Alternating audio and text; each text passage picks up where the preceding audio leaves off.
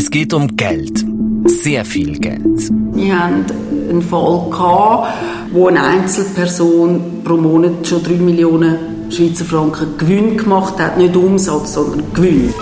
Millionen aus dem illegalen Glücksspiel. Die Recherche eines Journalisten nimmt ungeahnte Dimensionen an. Die Spuren führen uns in ein Netzwerk der organisierten Kriminalität. Es war extrem komplex und es gab viele Hochs und Tiefs, bis wir endlich alle Informationen beisammen hatten.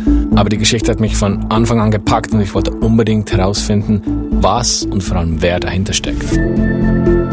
Vor anderthalb Jahren beginnt die Recherche rund um Antepay, ehemaliger Trikotsponsor des FC Zürich. Wenn wir das gewusst hätten und wenn wir Anzeichen gehabt hätten, hätten wir die Vereinbarung nie unterschrieben. Und von dort her ist im Nachhinein natürlich auch für mich sehr, sehr ärgerlich.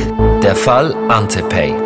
Ein SRF-Podcast über ein Millionenbusiness im Untergrund. Ab 24. Oktober hier bei News Plus Hintergründe.